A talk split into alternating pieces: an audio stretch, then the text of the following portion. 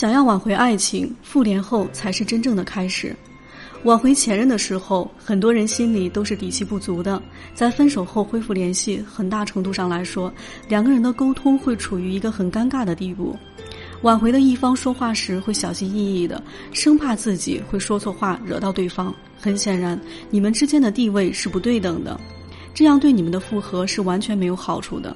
当一方一再的退让，只会让你们的沟通陷入到一个无解的地步。如果你有情感方面的问题，可以添加我的微信木代九零一，添加木代九零一就能获得一对一的咨询，让我来帮助你解决现在面临的问题。为什么会造成这样的现象呢？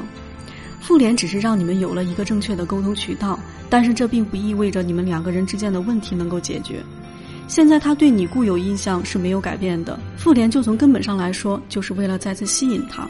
我们复合情感其实是一个系统性的行为，你首先要解决的是分手前遗留的问题，然后才是营造一个新的印象，并重新建立一个舒适的相处模式。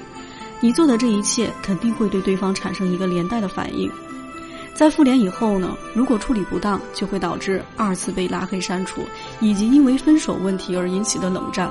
分手挽回、建立复联的过程是一个非常复杂的过程，并不是简单的加回对方的联系方式那么简单。但是呢，总有很多心急的伙伴会不断去询问如何跟对方能连接上。说到方法技巧有很多，今天就给大家分享两个最简单的偶遇方式。第一个就是借故去找他拿自己的东西，第二个，让他找回曾经帮你设置的某个用过的账号信息。如果他不愿意出来呢？那么一般原因也有两个，一呢可能是没有调整好自己的状态。挽回是一个系统性的行为，是从你的自信到安全感，再到情商的彻底提升。如果这个时候你感觉不到自身的建设过程，你的状态会影响到你的感情。外在的提高其实是很容易的一件事情，在短时间内是可以解决的，但是内在的就需要一定的时间来沉淀。说到感情亲密的两个人，他们之间的情绪是会传染的。你把自己的消极面表现出来，就很容易影响到他。你不断的以这种负能量会把他吓走。只有不断的对自己进行投资，提高自身的吸引力，这样才会形成一个反差。同时，你挽回的资本就会很大。第二点呢，就是怕会重蹈覆辙，害怕和你回到过去的那种不愉快中，害怕争吵，害怕又一次陷入痛苦。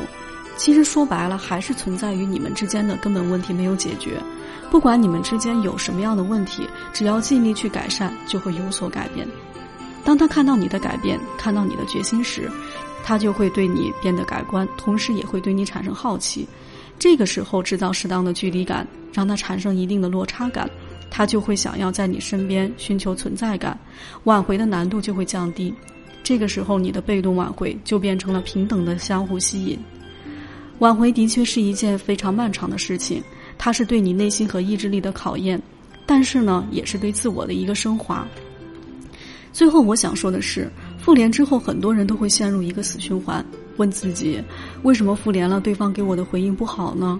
明明前两天还能好好的聊天，可是为什么这两天就和前两天不一样了呢？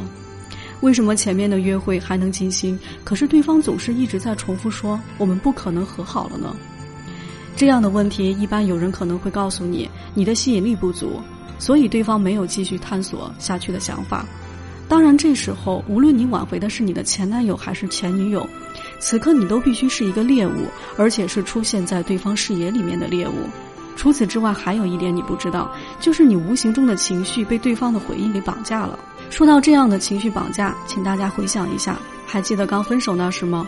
对方刚讲完分手，你的态度是怎么样的？你是不是恨不得化身一台挖掘机，使劲儿的去掏对方心里那点事儿呢？比如说，你到底是喜欢上了别人呢，还是你从来没有爱过我？你期望对方给你答案，可是对方却跑得越快，直到最后，他只可能化身两种状态和你沟通。他可能说真没有你想的那样，要么就告诉你是的，我就是喜欢上了人家。这一刻，你的情绪完全被对方的反应给绑架了起来，你再一次输给了自己的情绪，因为你被你的情绪所操控了，而你的情绪被对方的回应所操控了，同时对方也是被你的情绪所操控着。复联的这个阶段也是一样，也许前任还没准备好，或者你们的情感交流并没有开始，可是着急的你不知不觉的被对方给出的反应给套路了进去。如果这个时候有一面镜子，你看看自己目前的情绪状态和分手之前是不是完全的一样，那么对方如何会回头呢？如果你有情感方面的问题，可以添加我的微信木代九零一，添加木代九零一就能获得一对一的咨询，让我来帮助你解决现在面临的问题。